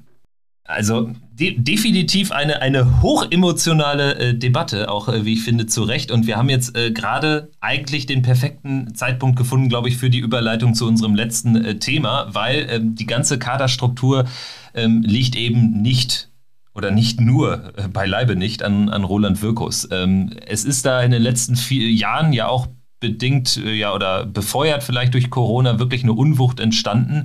Und äh, da war eben Max Eberl noch in, in führender äh, Position. Jetzt ist Max Eberl ja immer noch Angestellter von Borussia Mönchengladbach, korrigiert mich, wenn ich falsch liege. Also man hat jedenfalls nichts anderes gehört. Und dementsprechend äh, lohnt es sich jetzt auch nochmal über Max Eberl zu sprechen, denn die äh, Leipzig-Gerüchte sind jetzt richtig laut geworden, auch am Rande des Supercup-Spiels von Oliver Minzlaff, dem sportlichen Leiter oder Sportchef, Red Bull Sportchef, was auch immer, ähm, jetzt mit so einem eher fußballtypischen Dementi kommentiert worden. Also äh, für mich klingt das schon sehr danach, als wäre da einiges dran und das entspricht ja auch unseren Informationen, kann man so sagen. Ne? Ich halte es definitiv nicht für unrealistisch. Ähm, und ja, kann mir auch vorstellen, dass, dass Max Eberl da in naher Zukunft äh, bei RB Leipzig auf Bank oder Tribüne sitzt und ähm, für RB Leipzig arbeitet. Spannend wird natürlich dann die Vertragskonstellation, sollte es soweit kommen. Also A, glaube ich, dass äh, Max Eberl äh, Borussia Mönchengladbach äh, geliebt hat, äh, wie nichts anderes äh, in seinem Leben bisher, fußballtechnisch. So. Ähm, glaube ich aber auch, dass er am Ende hochgradig frustriert vom Umfeld von Borussia Mönchengladbach war und auch von, vielleicht auch ein Teil, aber dann sicherlich auch von sich selber, hundertprozentig. Ähm, und äh, ich glaube auch, dass äh, äh Red Bull Leipzig, dieses Projekt, wie man es so schön nennt und nicht Verein, ähm, schon ihm sehr viel geben kann von dem, was er in seinem absolut gigantischen Ehrgeiz eigentlich gerne haben möchte. Nämlich ein Umfeld, in dem er handeln kann, äh, wo es keine Empfindlichkeiten aus der Fanschaft gibt, äh, wo es keine Mitglieder gibt, äh, wo es ähm, ein, ein, ein, ein, einen sportlichen Bereich gibt, der sehr ehrgeizig ist, eine Mannschaft ist, die darauf geeicht wird, Pokale und, äh, äh, und, und, und, und, und äh, Meisterschaften zu gewinnen. So. Und ich glaube, aus der Perspektive heraus muss man ganz klar sehen, ist der Fit auch als nächster Karriereschritt für Max Eberl äh, zu äh, Red Bull Leipzig erst einmal ein, ein, ein nicht unlogischer. So. Ähm, ob es dann am Ende dazu kommen wird, also mein, mein Gefühl und von dem, was ich die ganze Zeit höre, ist, dass die schon lange miteinander sprechen. Ähm, und dass das auch der Grund war, warum Minzlaff äh, diesen Hardcore, diese Vollbremsung vor ein paar Wochen machen musste, als er sehr, sehr aus dem Nichts heraus kommunizieren musste, dass äh, man doch nicht den äh, Manager holt, der eigentlich schon vertragsreif war, sondern eine andere Option aufgekommen ist ähm, und dass diese andere Option eben halt Max Eberl ist. Und ähm, ich gehe davon aus, es wird irgendwann so weit kommen. Es kann sein, dass es das vielleicht noch ein bisschen zieht.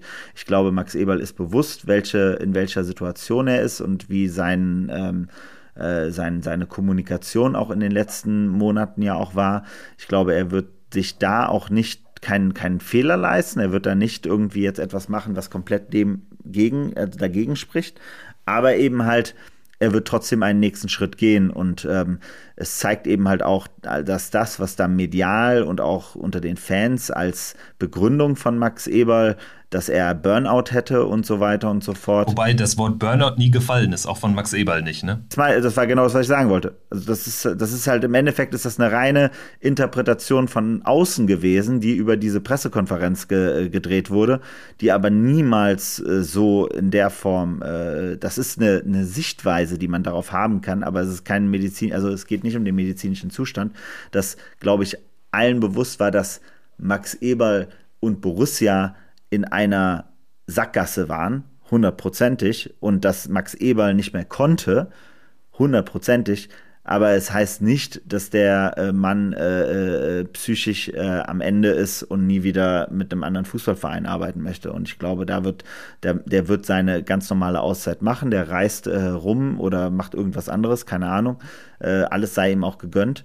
Ähm, und dann wird er Gespräche mit Borussia führen über die Auflösung seines Vertrags. Und dann wird er äh, parallel dazu führt er Gespräche mit Rot, äh, Red Bull Leipzig und wird dann irgendwann dort äh, als neuer ähm, starker Sportdirektor oder was auch immer ähm, starten. Und tatsächlich ähm, muss man ja genau diese Vorgeschichte nochmal auch ein bisschen exerzieren, weil tatsächlich ist ging ja in Windeseile, wurden ja die Texte geschrieben in den verschiedenen Redaktionen. Also die ganz krassen haben dann sogar noch irgendwelche Robert-Enke-Vergleiche damit reingebracht. Max Eberl hat ja aus einem guten Grund nicht das Wort Burnout in den Mund genommen. Und ich meine, wir haben es, glaube ich, hier ein paar Wochen danach auch schon mal mit einem bisschen Abstand äh, ähm, erklärt, dass es da nicht um einen Burnout ging. Und genau das, was du jetzt gerade beschrieben hast, ist ja Thema gewesen. Also es wurde medial und auch so in dieser Gladbacher Bubble extrem oder hat das so eine Eigendynamik angenommen. Ich meine, ganz ehrlich, psychische Krankheit ist erstmal eine Red Flag, da irgendwas anzuzweifeln. So, Eberl konnte, durfte man nicht böse sein sozusagen. Borussia hat natürlich dann auch nicht die offene Konfrontation gesucht, obwohl es damals enorm viel Konfliktpotenzial gab. Personen, die da mit ihm auf der Bühne waren, waren überrascht davon, welche Karte er bei dieser Pressekonferenz, bei dieser denkwürdigen Pressekonferenz ausgespielt hat. Aber Borussia konnte daher jetzt nicht irgendwie Tic-Tac-Toe-mäßig in die Gegenoffensive starten. Und was hätte es dann gebracht? Eberl hat seinen Rücktritt bekannt gegeben und dann musste man irgendwie nach neuen Lösungen suchen. So, und, und äh, letztendlich kann ich mir das nur so erklären, durch diese Eigendynamik Ja, und da wurde das auch nicht mehr thematisiert. Gewisse Medien, glaube ich, ist meine These, sind auch einfach zu nah dran, um ähm, dieses Thema dann noch einmal aufzumachen. Und insofern ähm, sind wir jetzt in der Situation, dass Max Eberl sehr wahrscheinlich sogar früher oder später einen neuen Job annimmt. Ob es dann der in Leipzig ist, also dafür spricht einiges und ich denke, es ergibt vielleicht auch aus Sicht von Max Eberl Sinn, da jetzt nicht äh, mit Pauken und Trompeten noch äh, in der Hinserie zu starten, sondern, und das wird ja auch kolportiert dann vielleicht erst zu Beginn des neuen Jahres, es muss ja auch Gespräche zwischen Borussia Mönchengladbach und RB Leipzig geben und Max Eberl dass Max Eberl früher oder später aber wieder auf der Bildfläche ähm, stehen würde, das war schon ein paar Wochen nach dieser Pressekonferenz, als sich dann alles mal so im Dickicht ähm, gelegt hatte und als man da so ein bisschen mehr erfahren hat, klar. Aber es war eben eine Situation, wo irgendwie dann auch deutlich wurde, ja, das packen jetzt auch gewisse äh, Medienvertreter nicht mehr an. Zumindest nicht zu dem Zeitpunkt. Ja, also vielleicht nur, also das erklärt auch nochmal sehr genau, A, warum hat Königs in, auf der Pressekonferenz so komisch reagiert an ein paar Stellen und B, warum wurde der Vertrag nicht aufgelöst? Also warum ist er immer noch Angestellter? Das war ja von Borussia-Seite aus sehr, sehr klar, dass anscheinend, also wenn, wenn Max Eberl jetzt, äh, wie gesagt, jetzt äh, wegen einem Burnout äh, zwölf Monate in der, äh, wie heißt es, in der Reha äh, hängen würde, ähm, dann dann wäre der Verein ja ganz anders mit ihm umgegangen. Hätte der Verein sich ja auch viel schützender auch noch vor ihn gestellt, sozusagen. So hat es das ja gar nicht bedarf. Es war ein, eine bewusste Entscheidung von Max Eberl, ähm, äh, den Vertrag, äh, äh, also, wie heißt es, aus seiner von, von seiner Position zurückzutreten. So. Ähm, das hat, das war eine sehr emotionale Sache. Das war etwas, was, äh, das, was, was auch ein Herr Königs nicht verstehen konnte und auch nicht in seinen Verhaltenskodex und auch in seinen Wertekodex reinpasst. So. Und dementsprechend äh, ist, ist, äh, erscheinen jetzt aus meiner Sicht dann eben halt schon nochmal diese ganzen äh, Geschehnisse von damals in einem besseren Licht zu erklären und zeigen eben halt auch, wie absurd diese Pseudo-Debatte äh, so nach dem Motto, man darf äh, einem äh, kranken Mann äh, jetzt nicht irgendwie kritisch äh, das Thema hinterfragen. Es zeigt eben da nochmal, dass das dann Ganze schon nochmal vielleicht äh, auch ein bisschen übertrieben, hysterisch, äh, medial wieder mal begleitet wurde und auch sozial. Natürlich war dieser Mann fertig damals. Das hat man ja gesehen. Das hast du ja auch äh, erwähnt. Also da ist einfach eine maximal toxische Situation entstanden in äh, und um Max Eberl damals. Und ich glaube, ähm, es hängt sicherlich auch einiges damit zusammen, dass er dann in der Corona-Zeit die Bremsen eines Traditionsvereins nochmal verstärkt gesehen hat. Also Max Eberl war ja immer einer, der auch so ein bisschen ähm, um die Ecke gedacht hat und so. Und dann hat er diese Bremsen eben extrem zu spüren bekommen hat sich dann im Laufe der Corona-Zeit immer weiter verrannt. Dann ist natürlich auch diese aus Compliance-Sicht äh, sehr schwierige Geschichte mit Sidrina Schaller dann noch äh, um die Ecke gekommen. Ja, und das alles gipfelte in seinem Rücktritt. Und ähm, deshalb, ja, denke ich, ähm, muss man jetzt aber auch irgendwann ähm, aus Borussia-Sicht das Ganze, wenn er zu Leipzig gehen sollte, so betrachten, ja, dann kriegen wir jetzt nochmal eine schöne Ablösesumme, oder? Also, weil dass er nicht mehr zu Borussia zurückkehren würde. Das haben ja einige romantisiert. Das äh, war eigentlich sehr schnell klar. Also insofern äh, vielleicht, äh, Fabian, an dich die Frage, wie würdest du ähm, das Ganze denn eigentlich betrachten? Also man könnte ketzerisch sagen, ja, RB Leipzig ist jetzt nicht so der Sweet Spot von Gladbach-Fans, aber ganz ehrlich, ähm, wäre doch fast das Beste, was uns passieren könnte in der derzeitigen finanziellen Lage, wenn da noch eine saftige Ablösesumme fließt, oder? Ja, genau. Und welch, von welchem Verein sie kommt, na, dann ähm, natürlich im Idealfall weniger von RB Leipzig als vielleicht besser, äh, wie es doch immer so schön ist, von einem ausländischen Verein. Ähm, trotzdem, ja, man muss es jetzt einfach ganz klar so sagen. Max Eberl ist jetzt raus. Max Eberl wird nicht mehr zu Borussia Mönchengladbach zurückkommen. Ähm, das steht, das ist irgendwie die, äh, das, was soweit eigentlich klar ist, klar sein sollte. Und wenn da jetzt in naher Zukunft noch eine Ablöse bei rauskommt, dann wäre das, wär das in Ordnung. Äh, ich meine, andere Vereine ja, äh, werden ohnehin, ohnehin irgendwie weitermachen, äh, weiterarbeiten. RB Leipzig wird, wird weiterhin an, an seinem Projekt schrauben, ob mit oder ohne Max Eberl. Und wenn es für uns bedeutet, dass da nochmal ein paar Millionen dabei rauskommen, dann Ja, dann ist es wohl so. Und trotzdem glaube ich, sollten wir ein bisschen Denken in manchen Situationen von Max Eberl auch in diesen Verein wieder einfließen lassen. Also dieses komplett gefesselt sein an Traditionen. Auch wir sind äh, Fußballtraditionalisten, aber in manchen Punkten, finde ich, bewegt sich der Borussia auch wirklich zu wenig. Gerade in der aktuellen Phase, wo es finanziell schwierig ist, verstehe ich es zum Beispiel nicht, dass man den Stadionnamen nicht ja, vermietet, verkauft, wie auch immer. Also das würde für verhältnismäßig wenig Opfer ziemlich viel bringen. Oder wie seht ihr das? Das war ja auch immer so ein Thema, wo es ja dann unterschiedliche Meinungen auf Geschäftsführerebene gab.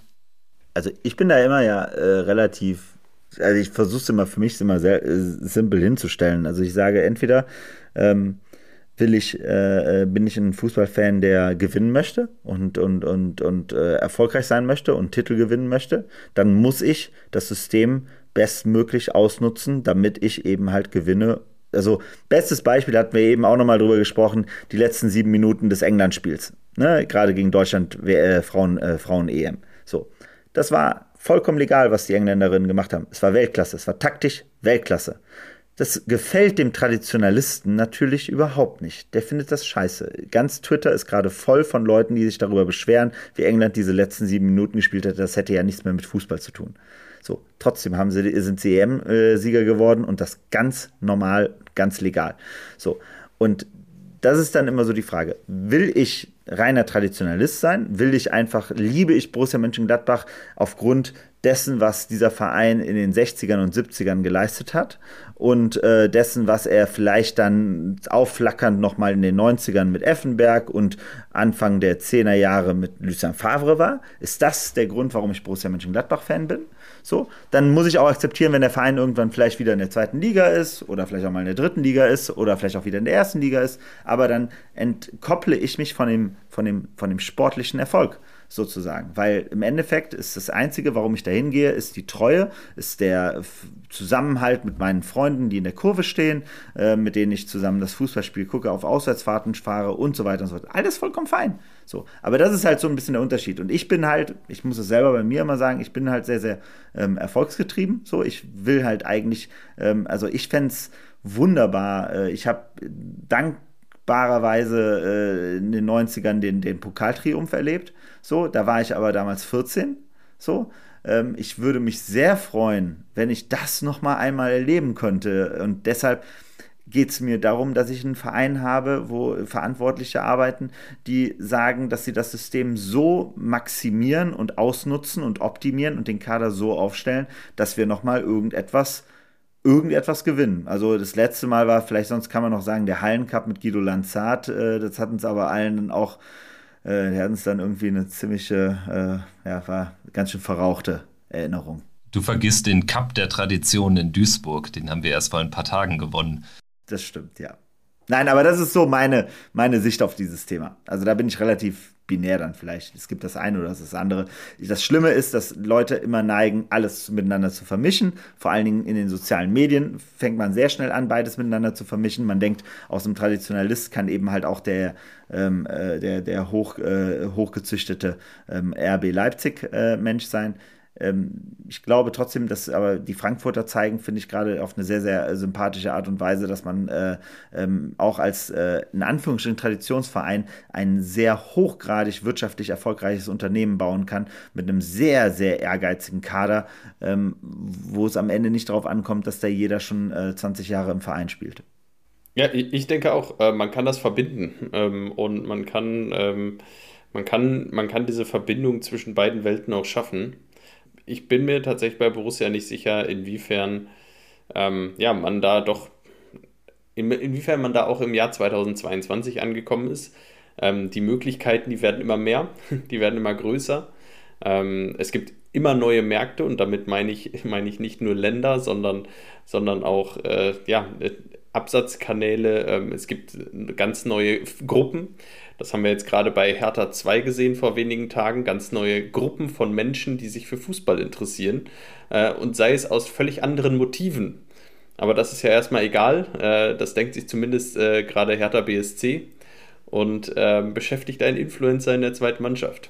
Ja, so sieht's aus. Und äh, tatsächlich wird bei Borussia aber mittlerweile schon punktuell auch japanisch getwittert, habe ich gesehen. Also von daher, vielleicht hat man ja die Zeichen der Zeit erkannt. Auf jeden Fall äh, würde ich sagen, wir halten fest, wir haben jetzt eben schon mal dank Boris auch nochmal die, die Rutsche zum Pokal äh, geschaffen, 95 Pokalsieg. Wir haben jetzt zumindest den ersten Schritt äh, geschafft, um 2023 äh, Pokalsieger zu werden. Wir sind anders als drei ähm, Bundesligisten, äh, zwei davon vom Rhein, Leverkusen und Köln, noch im Pokal vertreten in dieser Saison. Und ähm, ich denke, so können wir die heutige Folge auch beschließen. Sie ist nämlich schon über 90 Minuten lang. Danke an dieser Stelle fürs Zuhören und wir melden uns dann nächste Woche wieder nach dem hoffentlichen Heimsieg am ersten Spieltag gegen Hoffenheim. Ich freue mich auf jeden Fall drauf, bin gespannt, wie der Kader bis dahin aussieht. Gegebenenfalls werden wir auch dann wieder über das ein oder andere Thema neben dem Spieltag sprechen müssen. Also an dieser Stelle nochmal Dankeschön und bis nächste Woche. Macht's gut. Ciao. Ciao, ciao. Danke euch. Ciao. Triumphe, Höhepunkte, auch bittere Niederlagen, Kuriositäten wie den Pfostenbruch.